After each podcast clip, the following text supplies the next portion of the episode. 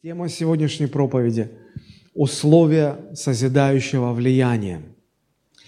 Потому что а, вот это созидающее влияние как раз и есть та цель, ради которой мы стремимся к духовной зрелости. Чем отличается духовный рост от духовной зрелости?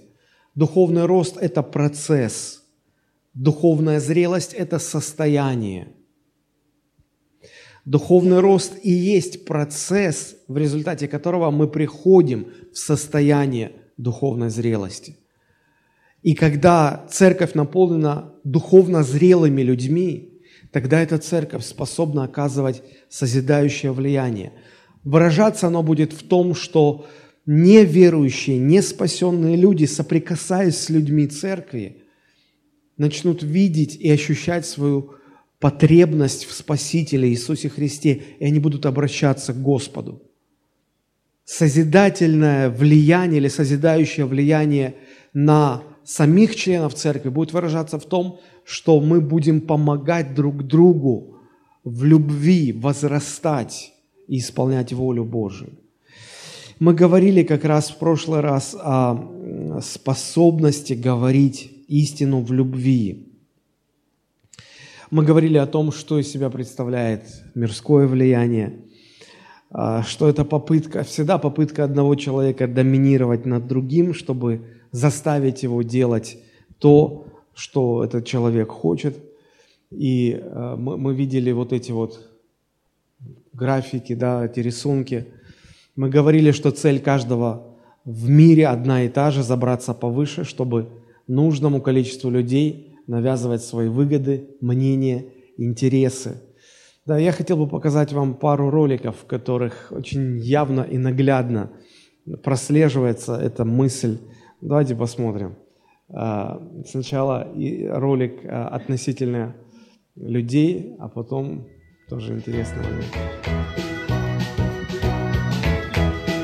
То есть человек хочет проехать, но там стоит чуть потише звук а, там стоит вот этот красный буй, и он его убирает. И не знает, что подходит другой человек, владелец соседней машины, которому тоже нужно ехать, и он берет, двигает буй значит, перед этой машиной. Казалось бы, ну поставьте его посередине и проедьте оба. Нет. В этом мире все так устроено. Каждый, кто родился от Адама, он норовит подняться, вы, выпрыгнуть наверх и доказать всем остальным. Это хорошо, что они не дерутся еще. Хорошо, что в ход не пошли биты, пистолеты и так далее. Сколько терпения нужно, да? Сколько настойчивости. По сути, все влияние в мире, взаимное влияние друг на друга, вот выражается в этом коротком ролике. Но вы догадываетесь, что кто-то один уже должен поставить окончательную точку в этом вопросе?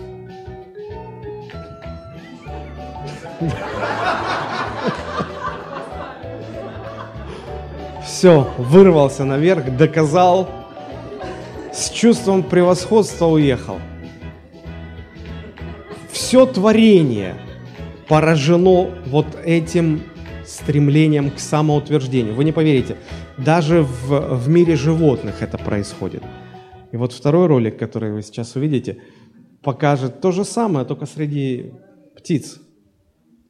Две вороны сцепились за один кусочек мяса. Уже им дают второй кусок. Казалось бы, отпусти, и один будет доволен, и второй будет сыт. Нет, когда дело касается принципа, мы должны доказать всем. Пожалуйста, тебе еще один кусочек. Нет. Нет. Так устроено в этом мире, что когда речь заходит о взаимном влиянии, мы будем держаться до последнего. Ну что тут сказать? Если даже животные поражены этим, то что говорить о людях? Вот э, два таких небольших ролика для того, чтобы было ну, понятно, э, как все происходит. Но когда мы становимся христианами, Мы понимаем, что э, мы должны уходить от э, вот этого мирского типа влияния, взаимного влияния, вот к этому. И многие христиане думают, что раз уж я стал верующим, принял Иисуса Христа в свое сердце, то эти процессы автоматически как-то будут происходить. Но на самом деле это не так. Автоматом ничего не происходит. А, Бог а, хочет вести нас через процесс обретения духовной зрелости, и там есть наша ответственность. И мы говорили в прошлый раз, что когда человек а, переживает на себе действие Божьей истины, он уже не стремится залезть вот сюда вверх и сверху оттуда диктовать остальным, как им поступать. Он становится вровень с другими людьми, и он уже не говорит что-то свое, он становится проводником Божьей истины. Но прежде он должен позволить Божьей истине изменить его мышление, его жизнь. Тогда он станет проводником Божьей истины для других людей, чтобы Божья истина начала влиять на них. И мы подробно говорили с вами о том, а, что означает эта фраза «говорить а, истину в любви». Да? И мы говорили о том, что 15 стих точнее было бы, а, ну вот знаете, как, как бывают расширенные переводы, когда добавляются слова, которых в оригинале нет, но они просто помогают раскрыть более глубже мысли. Вот 15 стих, наверное, верно было бы интерпретировать следующим образом. «Но говоря истину, живя истиной, будучи верным истине в любви, вот тогда мы будем расти во всем, приближаясь к Нему». Мы говорили об этом и э, подробно объясняли, что это значит. И э, также мы говорили о том, как э, истина если мы э, придем вот к этому э, рисунку, мы говорили в прошлый раз вот об этой э, линии, да, как истина исправляет нас. И я говорил, что сегодня мы будем рассуждать о том, как нам, что необходимо нам сделать для того, чтобы стать проводниками этой истины. Да? И мы говорили, что истина Божия исправляет нас э, вот в три этапа. Сначала открывая нам реальность, реальность Бога, прежде всего, реальность нас самих, реальность окружающего мира. И это всегда шокирует. Помните, когда пророк Исаия первый раз пережил встречу с Богом, насколько сильно это его шокировало. Он упал ниц, и, и он стал рыдать. «Горе мне, погиб я!» Это всегда происходит, когда человек встречается с реальностью Бога. И эта реальность Бога далее открывает человеку его реальность. Потому что раньше Исаия думал, что он пророк, что он достаточно э, духовный человек, а тут он понимает, я погиб, я никто и ничто. Э, однажды Сократ, э, где-то я читал об этом, сказал, я долгое время не понимал, почему все остальные считали меня самым мудрым человеком. Говорит, я-то знаю, что я ничего не знаю, что я никто и ничто, я-то знаю. Потом он говорит, я понял. Я понял, все дело в том, что я-то знаю, что я ничего не знаю, а они даже этого не знают. Поэтому, наверное, считают меня самым мудрым человеком. И следующим этапом э, истина, э, открыв нам реальность Бога, нас самих, окружающего мира, приведя нас потрясение, в шок, да, затем она приносит нам внутренний мир, и мы говорили об этом. Мы не успели сказать о том, что истина э, дальше, преобразовывая нас, делает нас способными любить других, делает нас способными любить других. И вот чуть-чуть подробнее хотелось бы об этом поговорить немножечко сейчас. А, без вот этих первых двух этапов открытой реальности и внутреннего мира мы никогда не сможем обрести эту способность любить ближнего, любить других. А созидание церкви, оно возможно только в любви.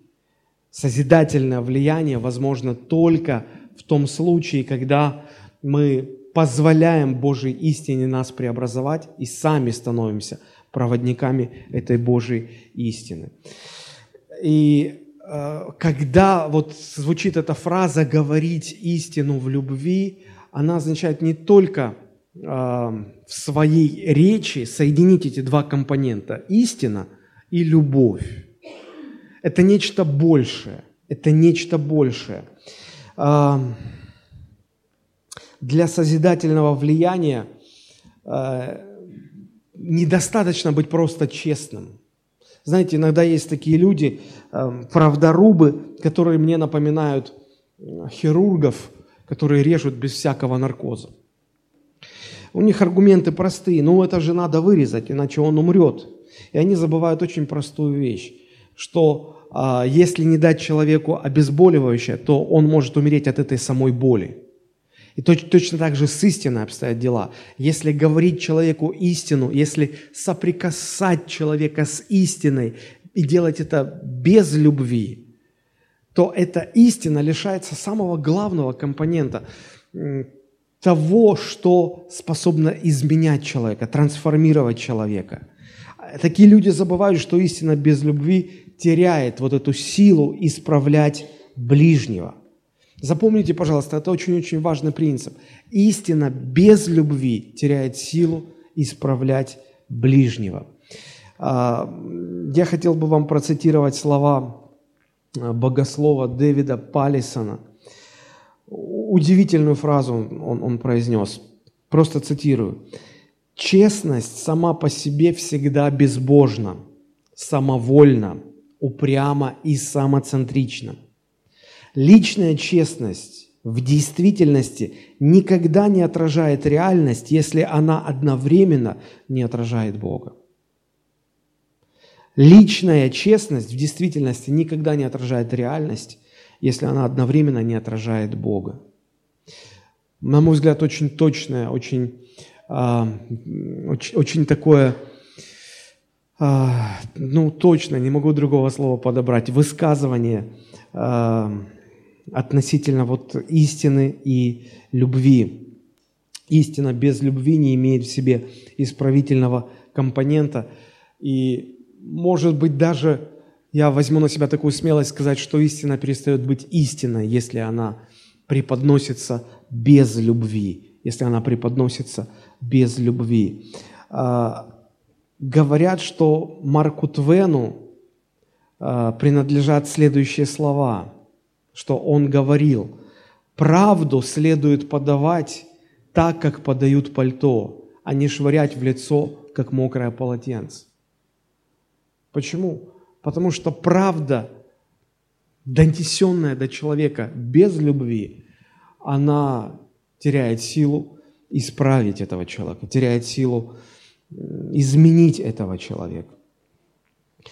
А, знаете, здесь очень важно понимать то, что когда нас хотят слушать, и мы говорим истину, в любви даже говорим, это не так сложно.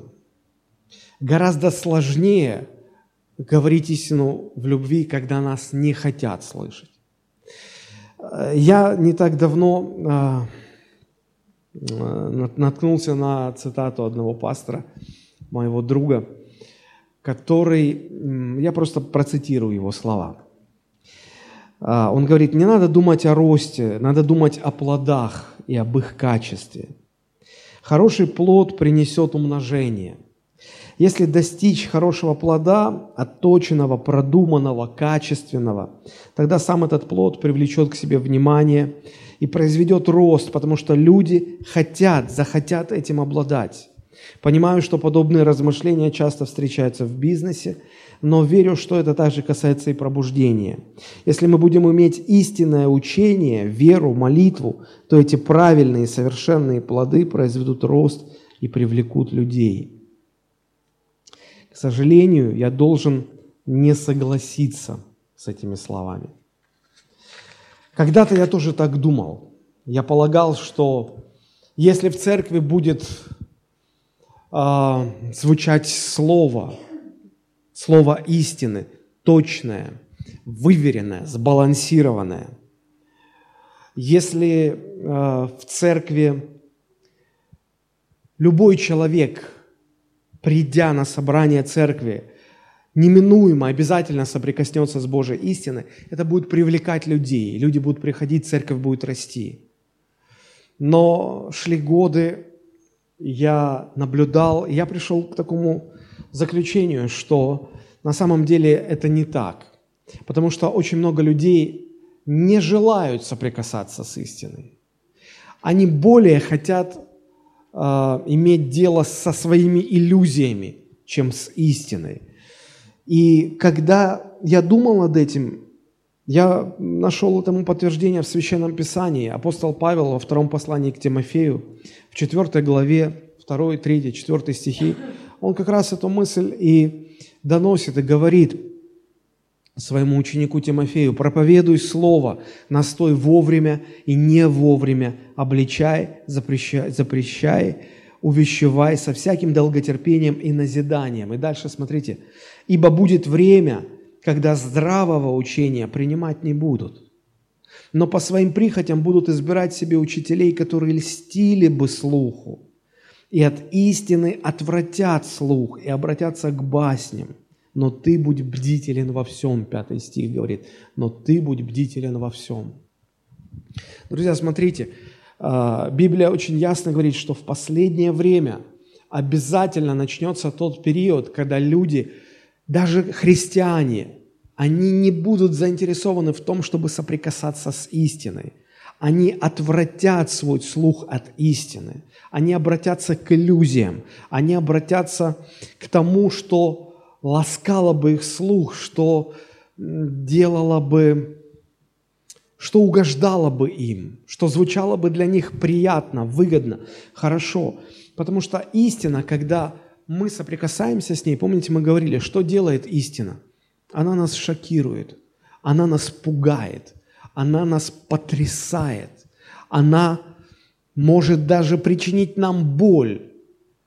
Знаете, когда, э, когда лечат зуб и а, попадают на нерв, да, на болезненный нерв, когда он воспален, это сразу ты так ну, чувствуешь это, ты замечаешь это, потому что добрались до самой сути проблемы.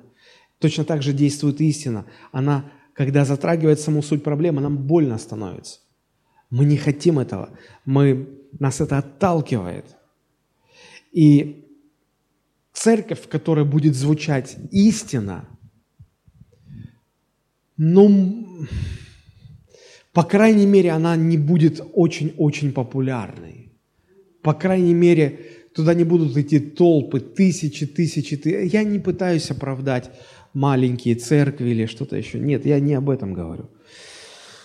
А, я просто хочу сказать, что если вы добьетесь того, чтобы в вашей церкви звучала истина без всяких примесей, то, скорее всего, это уменьшит количество людей, которые будут посещать вашу церковь нежели увеличит их.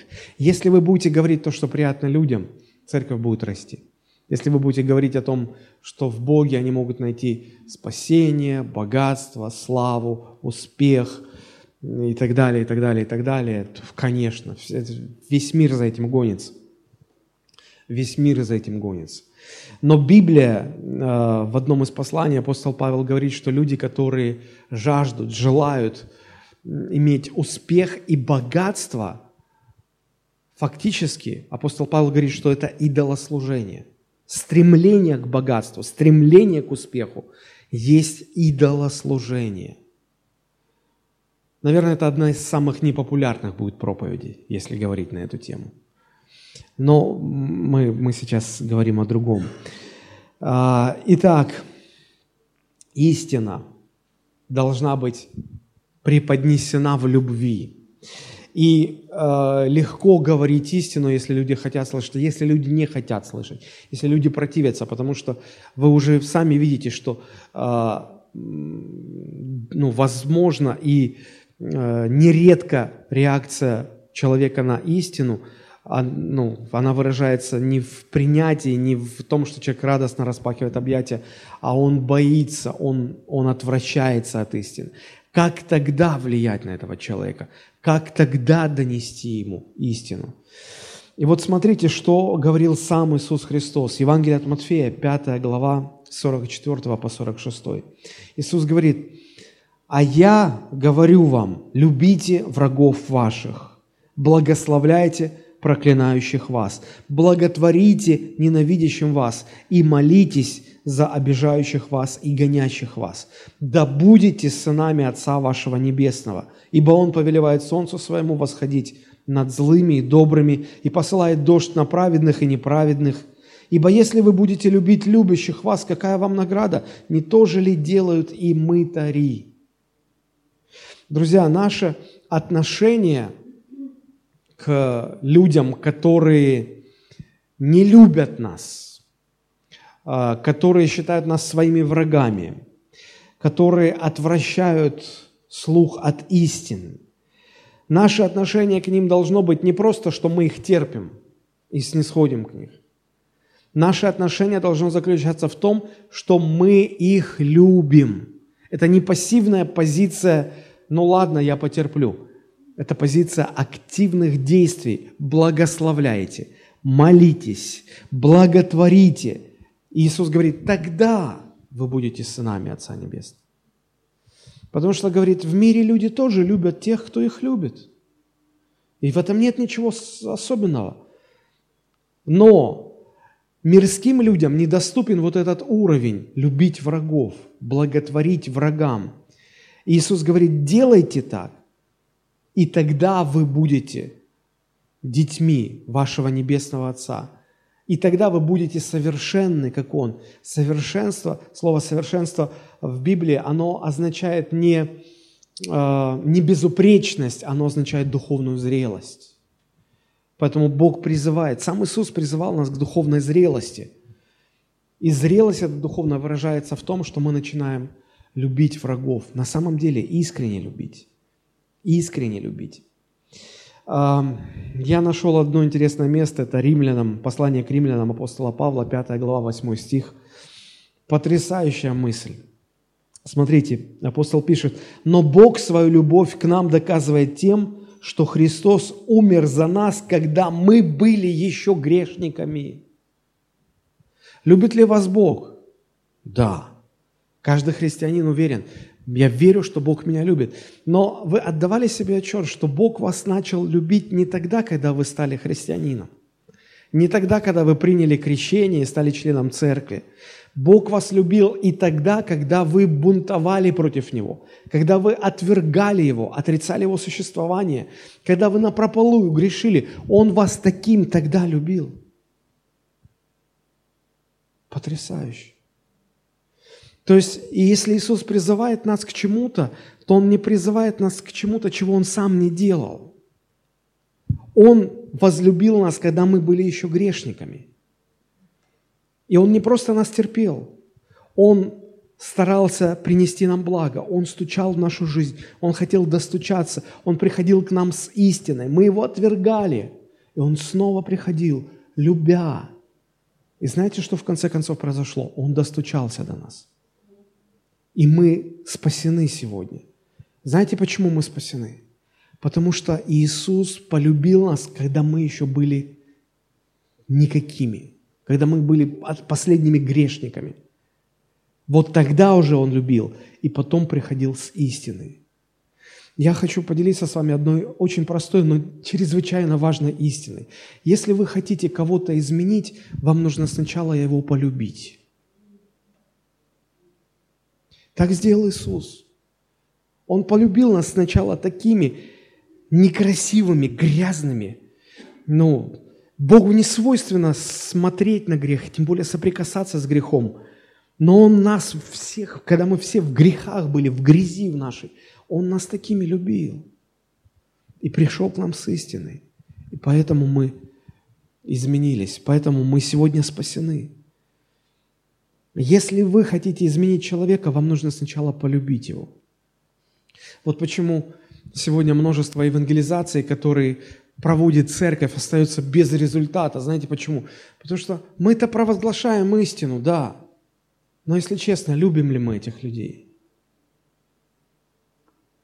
Если честно, любим ли мы их? Мы им говорим, что есть ад, есть небеса, что Иисус умер за наши грехи, что вам нужно покаяться. Любим ли мы их? Иногда и нередко можно видеть такую картину, когда горячий, такой новообращенный молодой человек объясняет Евангелие и встречается с отказом или говорит, да ну вас, идите в баню, нет никакого Бога, Христа, не мешайте мне, не лезьте мне в мою жизнь вообще, иди отсюда. И мы включаем что-то в себе такое, мы садимся на своего религиозного коня. Но знаешь что? Когда мы окажемся в вечности, и ты будешь в аду гореть, а я буду на небесах наслаждаться, я тебе оттуда вот так пальчиком скажу, а помнишь, я тебе говорил, по делам тебе. Мы их не то что не любим, мы их ненавидим. Зачастую осуждаем, брезгуем и приносим им истину. Приходим к ним с истиной. Мы забыли, что истина, поданная без любви, теряет способность изменять человека. Она фактически перестает быть истиной. Она бессильна. Она бессильна. Такие евангелизации никого не изменят. Никого не изменят. Вот почему мы много так говорим о духовной зрелости, о созидающем влиянии. Знаете, один проповедник сказал, сегодня современные христиане, они так легко приглашают неверующих в церковь. И он сказал, если вы приглашаете человека в церковь, и при этом не можете пригласить его к себе домой, на обед, на ужин, послужите ему. Вы не любите этого человека. В церковь мы пригласить можем, конечно, приходите. Но далеко не всех, кого мы приглашаем в церковь, мы можем пригласить домой. Послужить им. Это настолько важно, что я даже не знаю, как это передать, как, как, как подобрать слова. Друзья, в истине без любви нет изменяющего компонента. Она бессильна. Современные христиане провозглашают истину, иногда даже очень точно провозглашают, но не любят грешников, не любят людей, которые отличаются от них, сильно отличаются. И поэтому все наши попытки кого-то спасти, на кого-то оказать влияние, абсолютно не имеют никакого успеха. Поэтому, друзья, давайте будем помнить, что истина сначала должна изменить нас. Первые признаки того, что этот процесс удался в нашей жизни, что истине удалось изменить нас – Первые признаки проявляются в том, что мы начинаем любить наших врагов, вот искренне любить.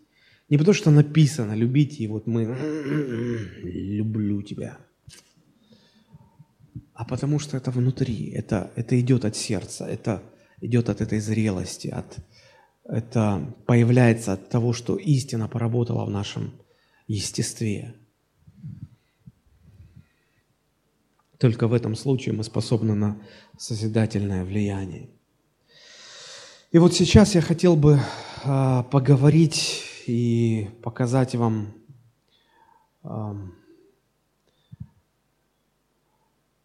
три условия, благодаря которым вот здесь вот наше влияние, когда мы открылись для Божьей истины, она нас изменила – вот что дальше вот здесь, на этом отрезке сделать? Как, каковы условия того, чтобы наше влияние стало созидающим, стало положительным? Вот каковы эти условия? Поэтому сегодня проповедь так называется «Условия для созидающего влияния». Их три сегодня, этих условия. Их три. Без них э, у нас будет влияние, но оно не будет созидающим. Поэтому э, очень важно, наверное, пропустить через себя вот эти истины, о которых мы сейчас будем говорить. Мы встречаемся с разными людьми. И гораздо чаще, вот я про, я про себя буду говорить, я заметил, что если взять э, все то количество людей, с которыми я соприкасаюсь, взять это количество за 100%, я вынужден признаться, что из, этой, из этих 100% примерно процентов 30 это ситуации, когда мне удается, а, как сказать-то, не, ну скажем так, а, иметь а, нормальные отношения с людьми. А 70% это ситуации, не то, что я вот такой конфликтный, со всеми конфликтую – а, но просто э, эти 70% это, люди, с которыми, ну вот я по доброй воле, я бы не хотел пересекаться, соприкасаться. Может быть, из-за того, что я интроверт, не знаю. Может быть, из-за того, что я... Может быть, я на самом деле какой-то конфликтный человек. Вам, наверное, со стороны виднее. Но я заметил, что людей, с которыми мне удается или с которыми мне хотелось бы дальше поддерживать отношения, их очень мало в процентном соотношении.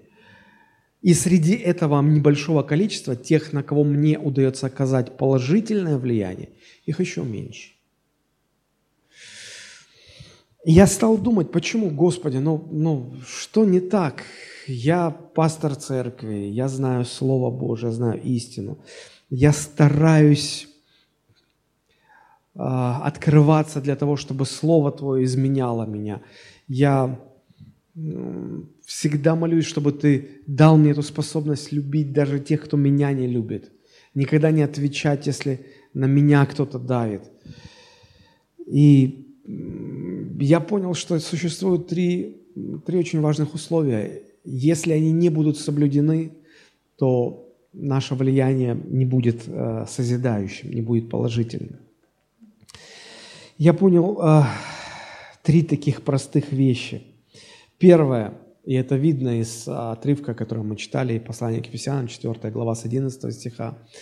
Там очень ясно видно, что Бог хочет, чтобы мы все были созидателями душ. Не только служители, не только пасторы. Там написано в 16 стихе, «При действии в свою меру...» Нет, Ефесянам, 4 глава. «При действии в свою меру Ефесянам 4,16. При действии в свою меру каждого члена. Церковь получает приращение для созидания самого себя в любви. Обратите внимание, каждого члена. Каждого. Не только пасторы, не только там, э, ну я не знаю, служители и другие. Каждый. Даже тот, кто там за колонной сидит в последних рядах. Каждый Бог хочет, чтобы мы были созидателями душ. Бог для этого ведет нас к духовной зрелости, чтобы сделать нас способными созидать души. И от того, насколько нам это удастся, насколько у нас получится хоть в жизни нескольких человек поучаствовать, своим влиянием созидающим. От этого зависит, насколько мы будем удовлетворены в жизни. Посмотрите, очень интересная деталь из жизни Иисуса Христа. Евангелие от Иоанна, 17 глава, 4 стих – это так называемая первосвященническая молитва Иисуса Христа, когда Он подводит итог своего земного служения. Посмотрите, что Он говорит. «Я прославил Тебя на земле». Он к Отцу Своему обращается. «Я прославил Тебя на земле, совершил дело, которое Ты поручил мне исполнить». И вот что это за дело, которое Ты поручил мне исполнить, мы видим в 12 стихе этой же главы. Иисус говорит, когда я был с ними в мире, речь идет об учениках Христа, я соблюдал их во имя Твое, тех, которых Ты дал мне. Я сохранил, и никто из них не погиб, кроме сына погибели. Да сбудется Писание. Очень интересно вот это слово. А, «Я соблюдал их во имя Твое». я соблюдал. Это греческое слово «соблюдал» – «этерун». Оно имеет э, смысловые значения, оттенки, такие как «сохранять», «ухаживать», «заботиться». Фактически Христос говорит, «Я исполнил дело, которое Ты поручил мне». Что за дело? Я заботился об учениках, которых Ты мне дал. Я их взращивал. Я их соблюдал, я помогал им возрастать. То есть это был труд по созиданию их душ. И вот когда Иисус видит, что они выросли, это приносит в его сердце удовлетворение. Это дает вот это счастье. Как апостол Иоанн сказал, если мы посмотрим третье послание Иоанна, 1 глава, 4 стих, то э, Иоанн говорит, для меня нет больше радости, как слышать, что дети мои ходят в истине. Те, над кем он трудился, кого он созидал, в ком он созидал духовную зрелость, и говорит, когда я вижу, что они выросли, они теперь самостоятельно, они уже не младенцы, они уже ходят в истине сами, они сами других наставляют, то для меня нет больше радости, чем вот это. Потрясающе.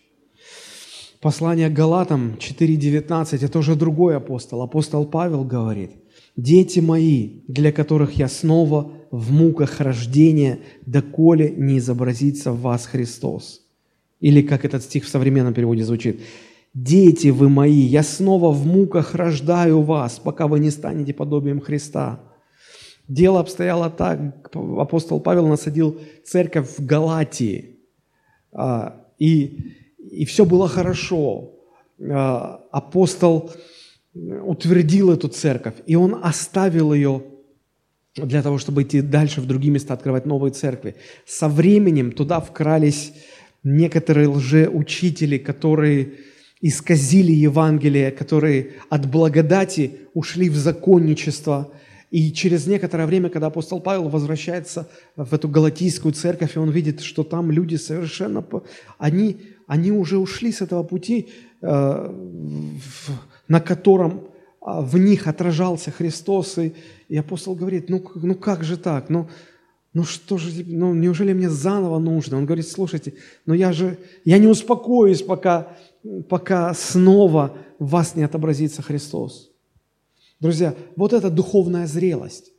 Духов, духовно зрелые люди, они не находят себе покоя, пока не увидят в своих подопечных, как в их жизнях отображается Христос. Духовно зрелые люди всегда стремятся созидать души. И когда они добиваются этой цели, это делает их счастливыми, это приносит им удовлетворение в жизни. Бог окружает нас разными людьми и разными обстоятельствами.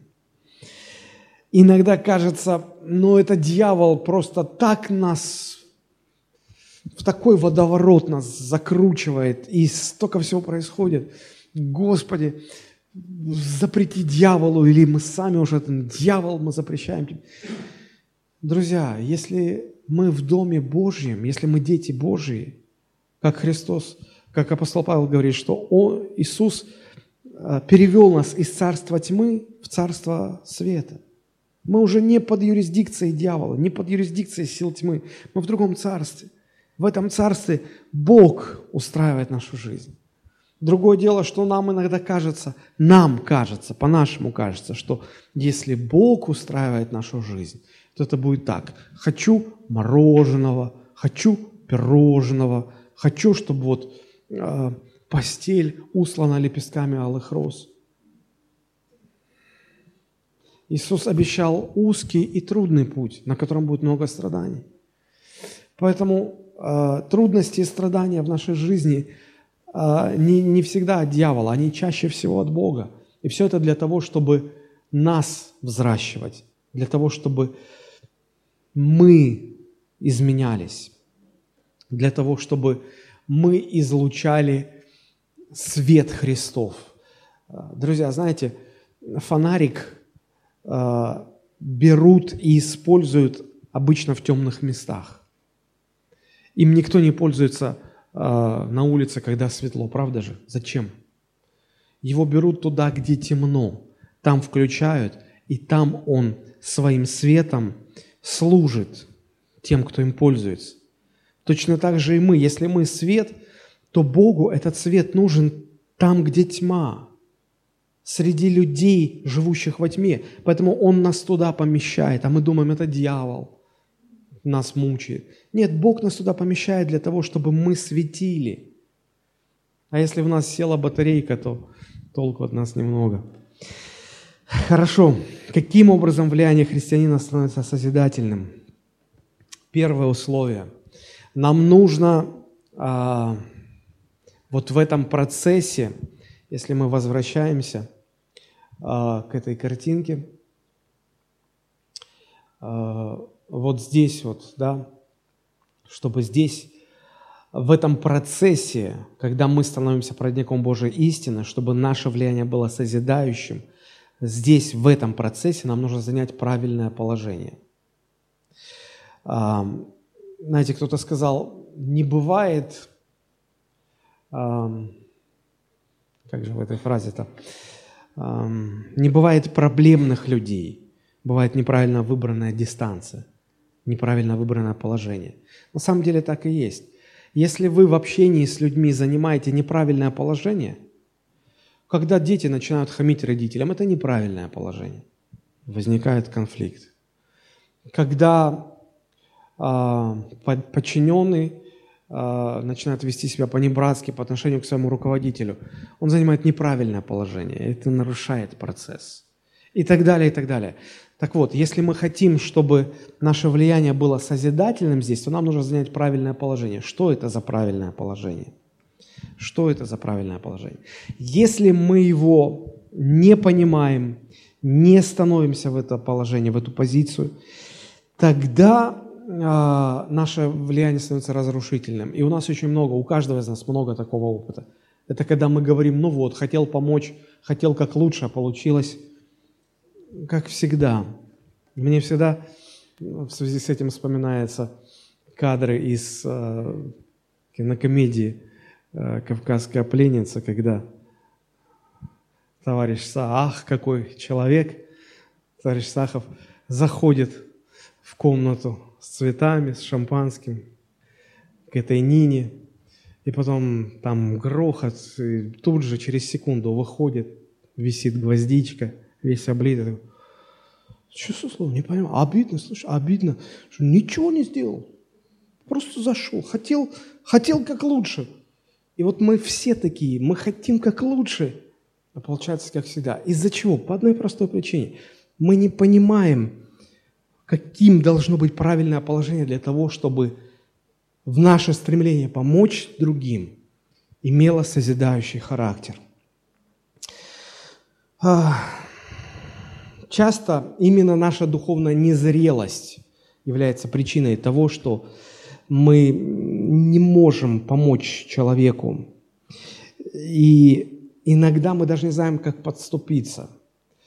Это очень хорошо понимают пасторы, служители, потому что наше служение связано с тем, чтобы исправлять людей, чтобы помогать людям. И иногда на самом деле не знаешь, как подступиться.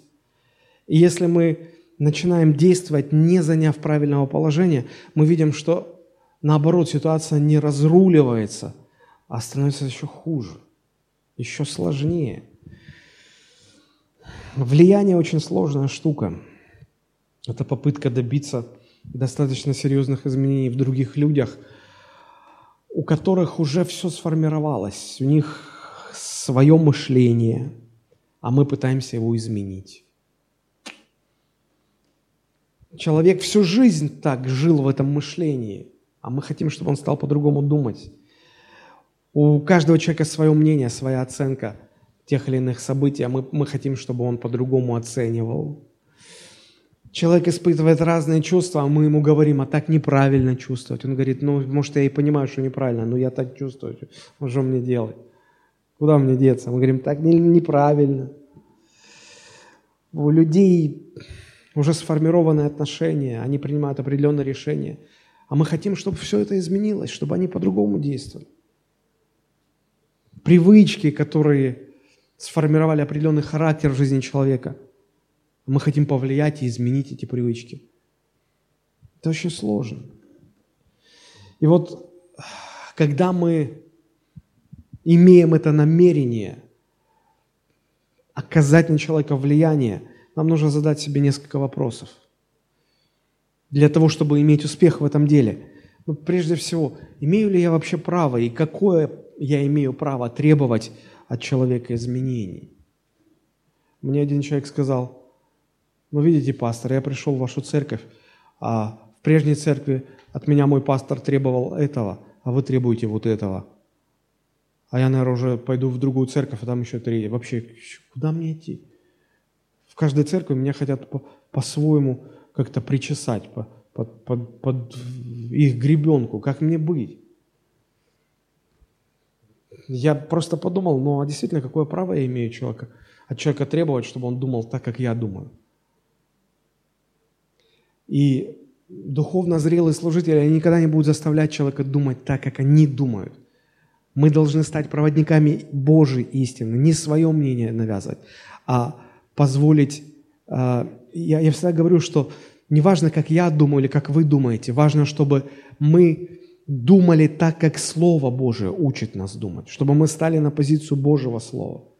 И когда мне приходится разбирать какие-то конфликты, я говорю, я не стану ни на вашу сторону, ни на вашу сторону. Моя задача показать вам, что Библия говорит на этот счет. И моя молитва в том, чтобы и эта сторона, и эта сторона, отказавшись от своих мнений, стала на позицию Слова Божьего.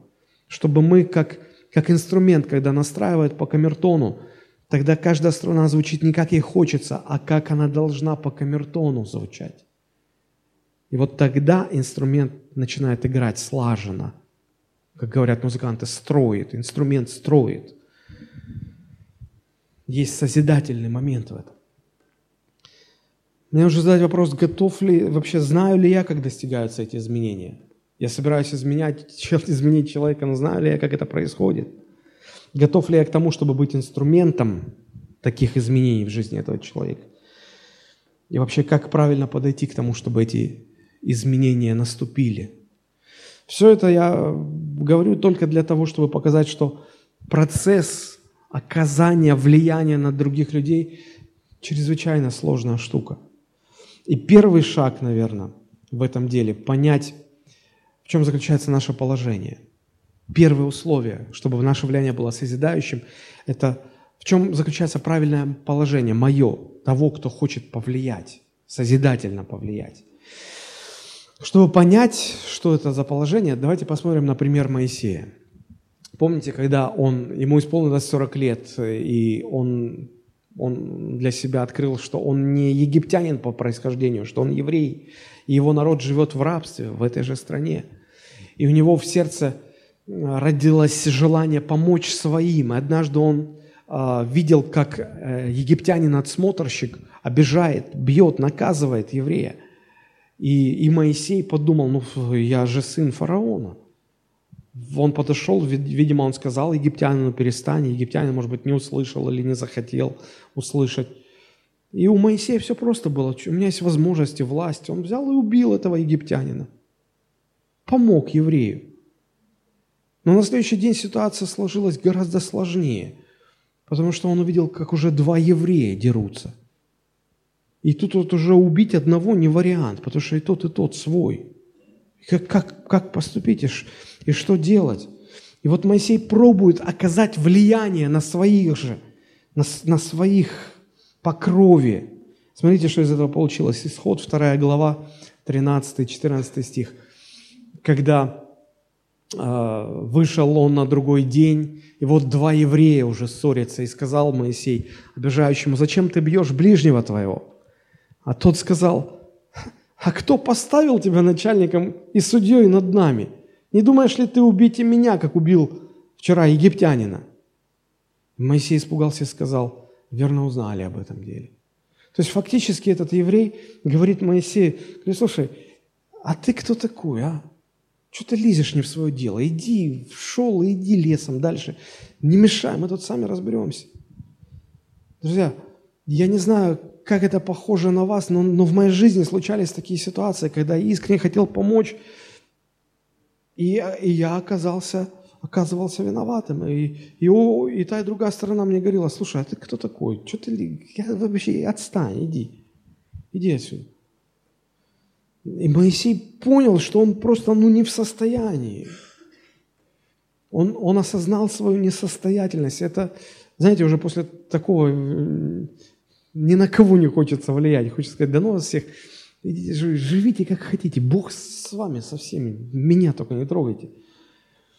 И вот Моисей убежал в пустыню, и Бог 40 лет работал над Моисеем. И через 40 лет Бог встречается с Моисеем, когда Моисей увидел, как куст горит и не сгорает, и Бог стал говорить из пламени куста. И Бог сказал Моисею, я хочу послать тебя в Египет. Ты будешь моим посланником. Я хочу, чтобы ты вывел этот народ из Египта и ввел в землю обетованную. И посмотрите, что говорит Моисей. Третья глава, уже 11 стих. Исход 3.11. Моисей сказал Богу, кто я, чтобы мне идти к фараону? Я уже пробовал когда-то. У меня уже был опыт. Я хотел помочь. Я одному хотел помочь.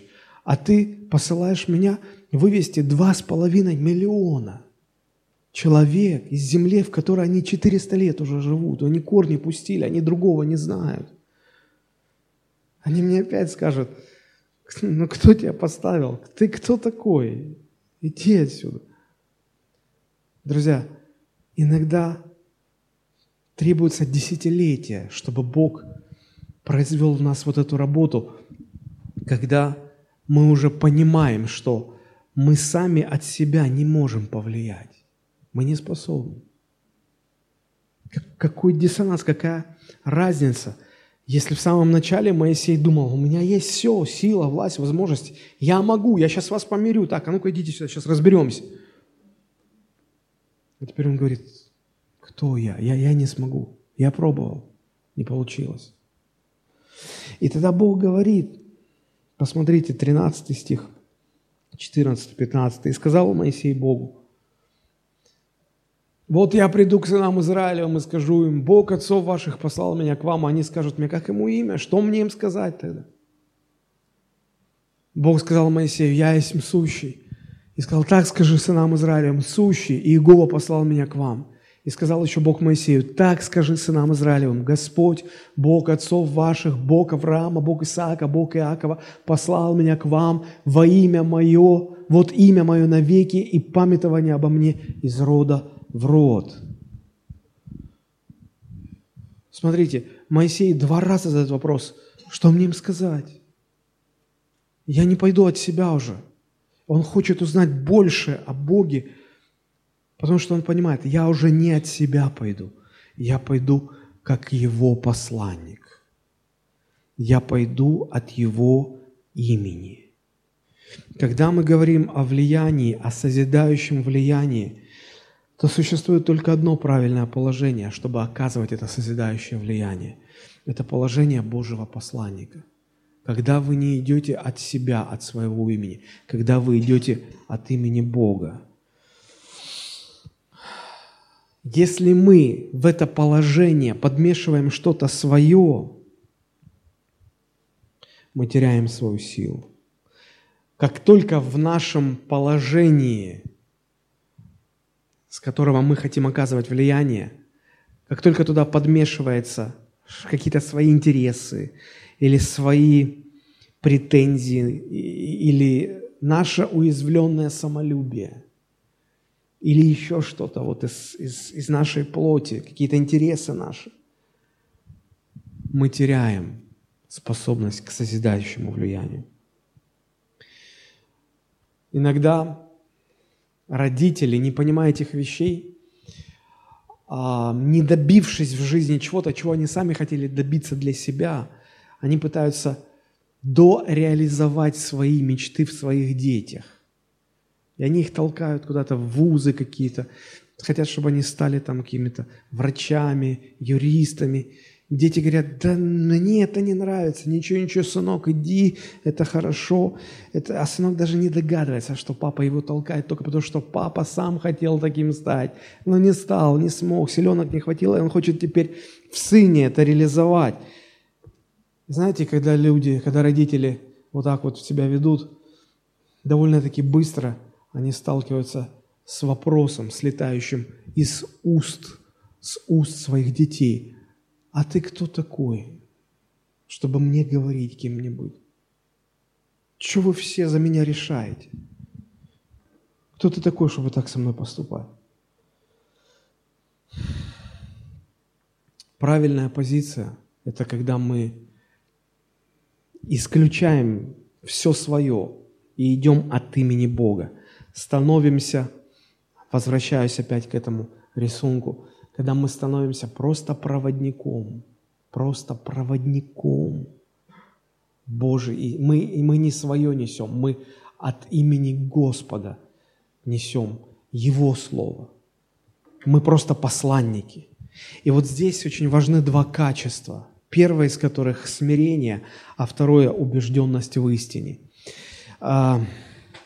Моисей очень ясно понимал, когда Бог его направлял а, обратно в Египет, Моисей понимал, что у него не получится свое мнение навязывать, и он не хочет сам от себя идти. Поэтому он шел от имени Бога, и у него не было никаких личных интересов, наоборот, он, он пытался отказаться, он хотел уйти, он просил, чтобы Бог нашел другого человека. И вот для нас это очень важный урок. Нам нужно смирить себя так, чтобы не примешивать ничего своего. Если мы служим Богу, если мы в служении хотим оказывать созидательное влияние, мы должны исключить свои интересы. Вот как Иисус об этом говорил. Это Евангелие от Луки, 14 глава, 13-14 стихи. Иисус говорил, «Когда делаешь пир за винищих, увечных, хромых, слепых, и блажен будешь, что они не могут воздать тебе, ибо воздастся тебе воскресение праведных». Иисус говорил, вы же как делаете это? Вы же устраиваете пир и зовете тех, которые вам выгодны. О, это прокурор, с ним надо дружить. О, это зав склада – вот, он тоже может пригодиться. Потом мы их приглашаем, чтобы, а потом они пригласили нас, чтобы потом наши интересы как-то были увязаны сюда. А Иисус говорит, ты когда делаешь пир, откажись от своих интересов, не примешивай своего ничего, чтобы тебе от этого не было никакой пользы. Это чрезвычайно важный момент в служении. Когда мы служим Богу, как только вы ставите служение на службу своим интересам, как только в служении Богу вы начинаете, конечно, мы не делаем, мы не служим Богу, чтобы вот своего чего-то добиться. Но искушение велико, служа Богу, как бы чуть-чуть и своего добавить. Ну, как бы, ну, попутно же, ну, ну почему нет? Но когда мы свое подмешиваем, мы теряем силу. Мы ничего не способны тогда сделать. Поэтому, занимая эту позицию, очень важно смирить себя и не поддаться на это искушение. Помните, когда царь Давид, мы не раз читали это место, когда Бог сказал ему принести жертву, а верноподданный Давида говорит, царь, да вот тебе место, дрова, вот тебе животное на жертвоприношение, все, дарю тебе – Давид говорит, нет, нет, нет, нет, нет, стоп, стоп. Я куплю. Я куплю. Я не могу в служении Богу допустить поиск своей выгоды, пусть даже мизерной. Это сводит на нет все. Сегодня очень много служителей, которые поддаются этому искушению. И служа Богу, преследуют свои интересы. Это делает нас бессильными мы никакого позитивного, созидающего влияния не можем тогда оказывать.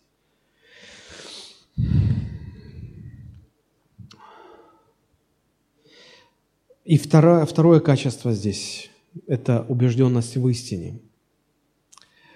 А, не самоуверенность, а уверенность в Боге. Когда мы заняли позицию Божьего посланника, мы понимаем, что мы идем от имени Бога, и мы уверены в том, что мы, если уж мы стояли перед Богом, то нам не страшно будет стоять перед фараоном. Помните, когда Иаков боролся с, с, с ангелом Божьим э, у, у реки, да, по-моему, Иовок она называлась. И, э, Он боролся долго, до рассвета, когда уже начинало светать, ангел говорит, отпусти меня, уже светает. Тот говорит, не отпущу, пока не благословишь меня. Тот говорит, как имя тебе? Говорит, Иаков, отныне ты будешь называться Израиль. Ты боролся с Богом, и поэтому будешь побеждать людей. Если вы стояли перед Богом, вы не побоитесь стоять перед фараонами, президентами, сильными мира сего. У вас будет величайшая уверенность в вашей позиции Божьего посланника. Вы не будете извиняться за эту позицию. Ну, понимаете, меня Бог послал. Впрочем, может быть, это и не важно, но вот, вот дело вот в чем. Ни в коем случае. Значит, вы тогда не стояли перед Богом. Посмотрите, как Иисус э, говорит и в этих словах удивительные вещи мы видим. Иоанн 12 глава, 47-50 стихи. Иисус говорит, если кто услышит мои слова и не поверит, говорит, я не сужу его. У меня никаких претензий нет. Я не от себя пришел. Меня Отец послал. Если вы меня не слушаете, у меня к вам претензий нет. Вообще моего ничего нет. Я представляю волю Отца. Я Его Слово передаю.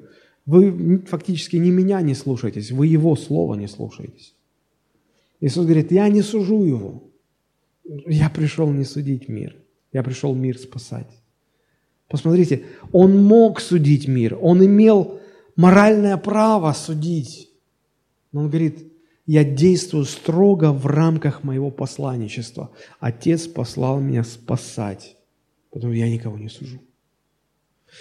Отвергающий меня и не принимающий слов моих имеет себе судью. Слово, которое я говорил, оно будет судить его в последний день. Знаете, это такое потрясающее сочетание любви и суда, которое многие Божьи служители сегодня не могут совместить эти два в одном. Потому что они проникшись Божьей благодатью, любовью, говорят, надо любить людей. Но когда человек уже ведет себя так, что его уже не любить надо, его остановить надо. Мы говорим, не-не-не, мы не судим, мы любим. Но такое положение может довести до попустительства, до, до того, что, ну, как, помните, как Илий, да, у него два сына, они были священниками – и они творили такие вещи, за которые просто высечь надо было. Или приходил, говорил, сыночки мои, понимаете, нельзя так, вы понимаете, так, ну я вас не сужу, я вас люблю, но нельзя так, понимаете. Да-да-да, папа, не понимаю, все, иди, мы поняли, мы, мы тебя услышали. И, или другая крайность, когда мы говорим, да, какая вам любовь, я вас сейчас просто высеку. Вы, как вы могли? И мы направо-налево осуждаем людей. И вот мы либо то, либо то. А как совместить? Когда э, к Иисусу привели женщину, взятую в прелюбодеянии, и говорят, Иисус, посмотри, так что с ней делать? Любить, простить? Понять, простить? Или наказать все-таки? У них это не совмещалось. Они понимали, что либо то, либо другое – а Иисус потрясающе совмещает в себе эти качества. Говорит, она грешница, да. Но коли уж вы все без греха, давайте первые начинайте кидать камни. И никто не посмел. И Иисус говорит, если вы меня не слушаете, да пожалуйста. Моя задача вас любить и спасать. Но если вы не покоряетесь, я вас не сужу. Слово оно не мое, оно Отца. Вот в последний день оно будет вас судить. Удивительно. Удивительное сочетание любви и суда. Оно возможно только тогда, когда человек очень явственно осознает свое посланничество, свою, свою позицию как посланника. А, у апостола Павла это было, смотрите, 2 Коринфянам 5.20, он говорит, «Итак мы, посланники. 2 Коринфянам, 5 глава, 20 стих. Итак, мы посланники от имени Христова. И как бы сам Бог увещевает через нас, от имени Христова просим, примиритесь с Богом. То есть фактически апостол говорит, у нас нет ничего своего. Мы просим от имени Христа. Нам от вас ничего не нужно. Мы просто от, от имени Христова идем, действуем и просим вас, примиритесь с Богом. И в то же время он говорит, он не извиняется. Ну, понимаете, мы, нас Бог послал, так, ну, нам так кажется, мы так думаем. И он заявляет и говорит, мы посланники от имени Христова. И он даже не боится сказать, что ну, сам Бог через нас увещевает. Иногда хочется спросить, апостол Павел, а, а ну, не возгордился ли ты? Ну, ты не слишком ли сам Бог уже через тебя? Нет, когда человек идет от имени Божьего, когда он занимает правильную позицию, позицию посланника, в нем есть вот эти две вещи. Он смиряет себя, чтобы ничего своего не подмешивать. Это раз. И второе, он имеет э, невероятную убежденность в истине. Он говорит, это слово, оно вас будет судить. Итак, это первое условие. Если оно соблюдается, наше влияние будет созидательным. Мы в этом процессе занимаем правильную позицию, позицию Божьего посланника. Второе условие – у нас должна быть правильная цель, с которой мы хотим повлиять. Почему мы хотим повлиять? Неправильных целей, целей великое множество. Какие могут быть неправильные цели? Да для самоутверждения. Допустим, вот мы, а вот в нашей церкви так, мы, значит, ну, мы так постановили на братском совете, что у нас женщины не ходят в брюках. В Писании нет этого. Но мы так решили. Что, вот самоутвердиться за, за счет этого? Чтобы вот все нас слушали? Зачем это нужно? Или добиться, чтобы люди ну, как-то были удобными для нас, и поэтому мы говорим, вот, вот будьте такими, а не будьте такими. Нам так удобнее. Друзья, велик соблазн э, искать влияние на других преследуя неправильные цели. Их множество. Правильных целей только четыре. Вот быстренько сейчас их назову. Первая и самая основная цель, а, если мы хотим оказывать влияние на других, и чтобы оно было созидательным, эта цель, мы это должны делать для того, чтобы прославить Бога чтобы быть послушными Богу и прославить Его. Моисей, когда соглашался с Богом, говорил, хорошо, я пойду и выведу. Он же не знал, Бог не сказал, что тебе 40 лет придется водить этот народ ты фактически подписываешь контракт на 40-летнее служение. Если бы он знал, он может быть, подумал бы. Но он в послушании, он, он просто хотел быть послушным и хотел прославить Бога. Посмотрите, как Иисус об этом говорит. Та же 17 глава Евангелия от Иоанна, с 4 стиха до 8. «Я прославил тебя на земле». Посмотрите, как много вот этого а, местоимения «тебя», «отца», Твое о Тебе. Смотрите, я, пос, я прославил Тебя на земле, совершил дело, которое Ты поручил мне исполнить. И ныне прославь меня Ты, Отче, у Тебя самого славы, которую я имел у Тебя прежде бытия мира. Я открыл имя Твое человеком, которых Ты дал мне от мира. Они были Твои, и Ты дал их мне, и они сохранили Слово Твое. Ныне уразумели они, что все, что Ты дал мне, от Тебя есть. Ибо слова, которые Ты дал мне, я передал им, и они приняли и уразумели истину, что я исшел от Тебя, и уверовали, что Ты послал меня. Как много в этих словах вот этого посланничества. И, и, и во всем этом видно, что Иисус своей славы не искал. Все ради славы Отца. Исключайте свое возвеличивание, и тогда ваше влияние будет прославлять Бога. И тогда оно будет созидающим. Не ищите себе славы. Когда влияете на других, ищите славу Богу. Когда проповедуете Слово и хотите, чтобы ваша проповедь повлияла на других, не делайте для, это для того, чтобы говорили, о, какой хороший проповедник. Смотрите, как он хорошо у него получается. И вас это греет.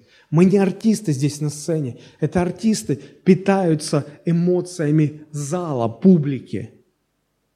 Они жить, они, они сами говорят, что это как наркотик, на который, если подсядешь, уже все. И если вы а, а, обращали внимание, как ведут себя артисты на сцене, они просто открываются, зал встает, аплодируют, они руки так раскидывают, они принимают эту славу. Они питаются, они, они наслаждаются. Ради этого они все делают. Но если ты служишь перед людьми от имени Бога, не дай Бог тебе это делать для того, чтобы себе славу иметь. Никакого созидающего влияния не будет. Вторая правильная цель – это созидание церкви. Как мы уже читали, Ефесянам 4, 16 стих, что все это нужно для созидания Церкви Христовой. Просто чтобы время экономить. То есть ищете ли вы влияние на других для того, чтобы созидалась церковь? Для того, чтобы церковь созидалась. Бог к этому призывает нас. Бог к этому призывает нас.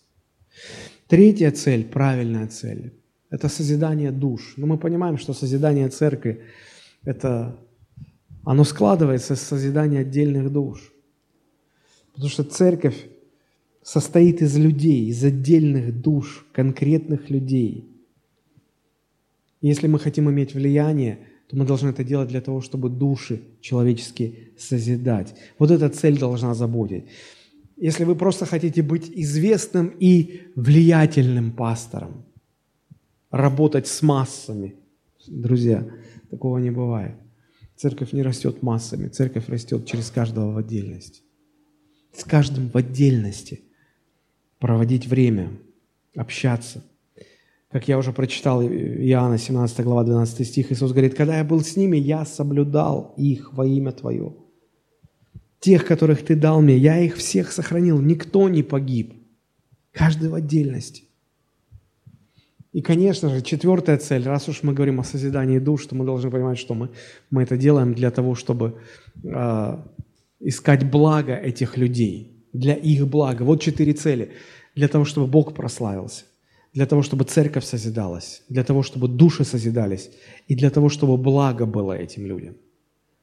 Когда мы ищем влияние на других, мы должны делать это ради их блага, не ради нас самих не ради нас самих. Например, 1 Фессалоникийцам, 2 глава, 7-8 стихи, там написано, апостол Павел говорит, «Мы могли бы явиться к вам с важностью, как апостолы Христовы, но были тихие среди вас, подобно как кормилица нежно обходится с детьми своими. Так мы из усердия к вам вас хотели передать вам не только благовестие Божие, но и души наши, потому что вы стали нам любезны». То есть он говорит, мы могли бы там поважничать, но зачем? Мы не этого ищем. Мы вашего блага ищем. Итак, две, два условия мы уже кратко рассмотрели. Первое, нам нужно занять правильную позицию, чтобы стать проводником Божьей истины, чтобы влияние, которое мы оказываем, было созидательным. Это позиция Божьего посланника. Второе, мы должны искать влияние на других с правильной целью. Их, их четыре. Созидание, прославление Бога, созидание церкви, созидание душ и искать пользы и блага этих людей, на которых мы хотим влиять. И третье условие – это правильное отношение к людям, на которых мы хотим влиять, и к самому процессу влияния. В чем оно заключается? Несколько таких моментов хочу просто озвучить. Ну, понимание правильного отношения заключается в понимании природы людей. То, что человек, на которого я хочу оказать влияние, он несовершенен. И я тоже, тот, который хочет повлиять, тоже несовершенен. Мы оба несовершенны, но, может быть, где-то я уже прошел то, что этот человек только проходит. Но я такой же несовершенный, как и он. Тогда не будет превозношения. Посмотрите, Галатам 6 глава, первые два стиха. «Братья, если и впадает человек в какое согрешение, то вы, духовные, исправляйте такого, как? Не надменно. Ну, слышишь, ну, что же? Нет.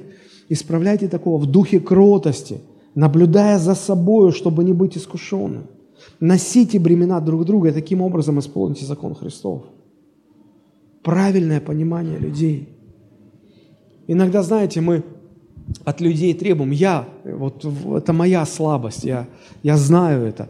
Я по природе своей, наверное, более ориентирован на достижение целей, чем на людей, на то, чтобы они чувствовали себя комфортно. Есть разные типы руководителей. И мне иногда, когда я вижу, что мы отстаем, что нам нужно достигать результаты, я говорю, ну как вы не понимаете?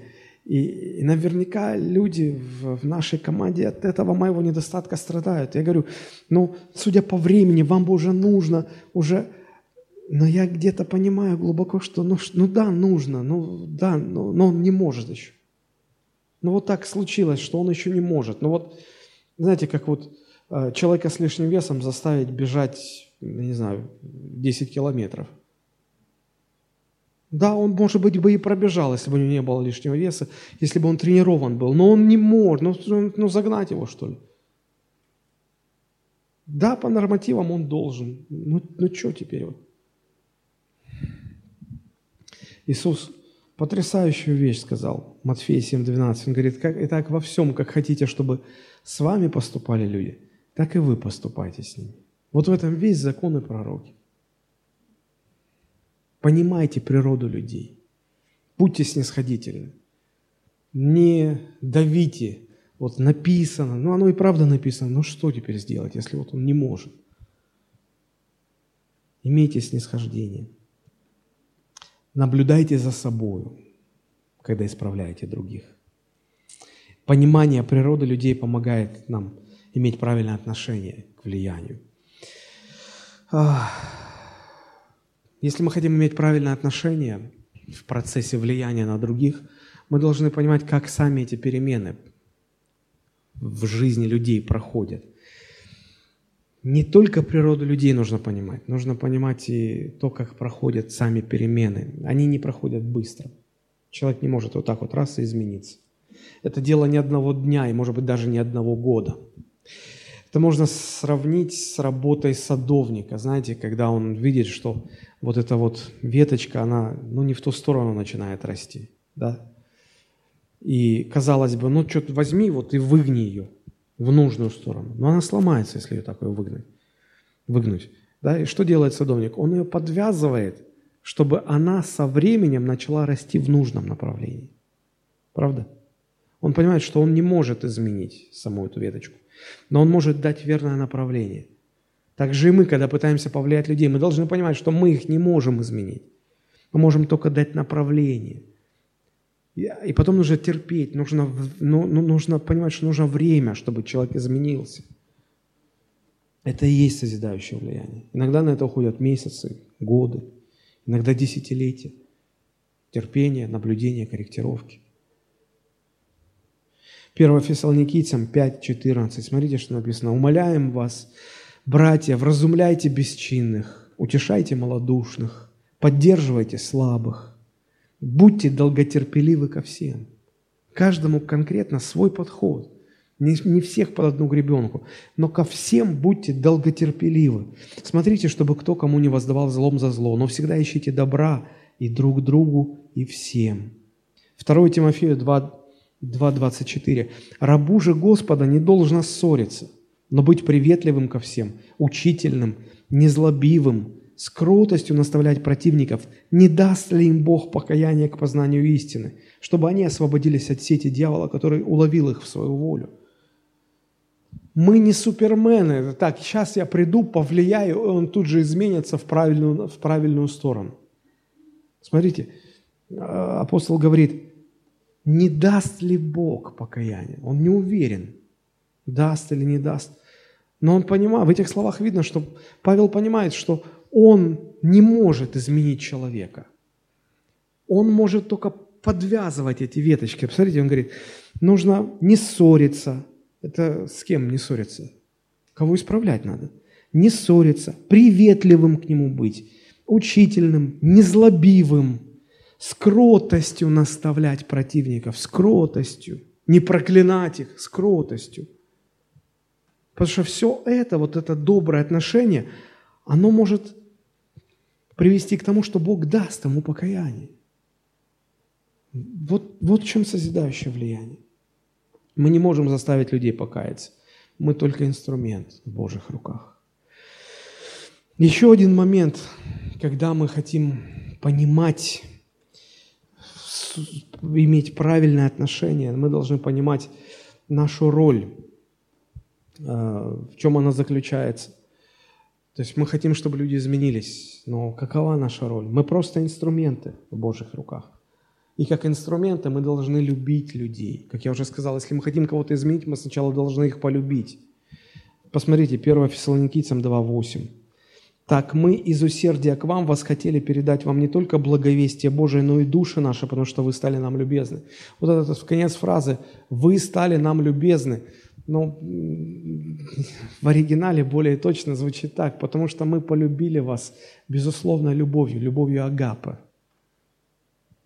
Мы вас полюбили, потому мы хотим послужить вам, мы, мы хотим, чтобы вы изменились. Искренне любить людей. И когда мы любим людей, тогда нужно не просто передавать благовестие, а передавать жизнь свою, как, как в этом же восьмом стихе написано. Мы из усердия к вам вас хотели передать не только благовестие Божие, но и души наши. Друзья, когда мы передаем благовестие, когда мы передаем благую весть, грешники спасаются. Но для того, чтобы души людей менялись, мы жизнь свою должны передавать. Мы, мы ко всем, но образно говоря, пристаем с благой вестью. Это спасает людей. Но в церкви, если мы хотим, чтобы люди возрастали, достигали духовной зрелости, нам жизнью своей нужно делиться. Нам души свои нужно отдавать. Это способствует изменению людей. Потрясающе. В этом же, в этой же второй главе 1 Фессалоникийцам 9 стих. «Ибо вы помните, братья, труд наше изнурение, ночью и днем работая, чтобы не отягощать кого из вас, мы проповедовали у вас благовестие Божие». Оказывается, влиять приносить положительное, созидающее влияние – это тяжелый жертвенный труд. Именно по этой причине мы не так часто сталкиваемся с таким позитивным влиянием, потому что это тяжело. Для этого трудиться надо. Посмотрите, как апостол Павел об этом говорит. Послание Колоссянам 1, 28, 29 которого мы проповедуем, ну, о Христе говорится, которого мы проповедуем, вразумляя всякого человека, научая всякой премудрости, чтобы представить всякого человека совершенным в Иисусе Христе, то есть зрелым. Для чего, смотрите, я и тружусь, и подвязаюсь сила Его, действующей во мне могущество. Он понимает, это труд. Оказывать созидающее влияние на других – это тяжелый жертвенный труд. Многие отказываются от этого, поэтому и нет влияния. И те, кто идут на эту жертву, они понимают, что а, единственный есть способ, как оказывать влияние, это подавать пример. Вот личный пример. Фессалоникийцам 2.10. «Свидетели вы и Бог, как свято и праведно и безукоризненно поступали мы перед вами, верующими». Показывали личный пример. Хочешь, чтобы человек чему-то научился – Пример покажи. Другого нет инструмента, просто. Кто-то сказал, что есть только два способа. Делай, как я, и делай, как я сказал. Последний не работает. Личный пример. А, апостол Петр говорит, что а, мы, пастыри, имеем только один инструмент в своем распоряжении, подавая пример стаду. Пятая глава, по-моему, третий, четвертый стих подавая пример. Только, только так. Ну и последний момент, когда мы говорим о правильном отношении к процессу влияния, это, это терпение и настойчивость. 1 Фессалоникийцам, 2 глава, 11-12 стихи. «Потому что вы знаете, как каждого из вас, как отец детей своих, мы просили и убеждали и умоляли поступать достойно Бога, призвавшего вас в свое царство и славу длительные процессы, а они длительные, всегда требуют терпения, всегда требуют настойчивости. Детям иногда по сто раз, по тысяче раз что-то говоришь. И апостол говорит, мы как отец детей своих просили, убеждали, умоляли, терпели, снова просили, снова настаивали. Вот что такое созидающее влияние. Вот эти три условия вкратце. если говорить, которые необходимы для того, чтобы наше влияние на других имело созидающий характер. Это правильное положение, положение Божьего посланника. Это правильная цель, которую мы преследуем, ища влияние на других. Это правильное отношение к самому процессу влияния. В следующий раз мы продолжим рассуждать над тем, как нам иметь это влияние и от каких факторов это еще зависит. Но на сегодня все. Давайте мы склоним наши головы.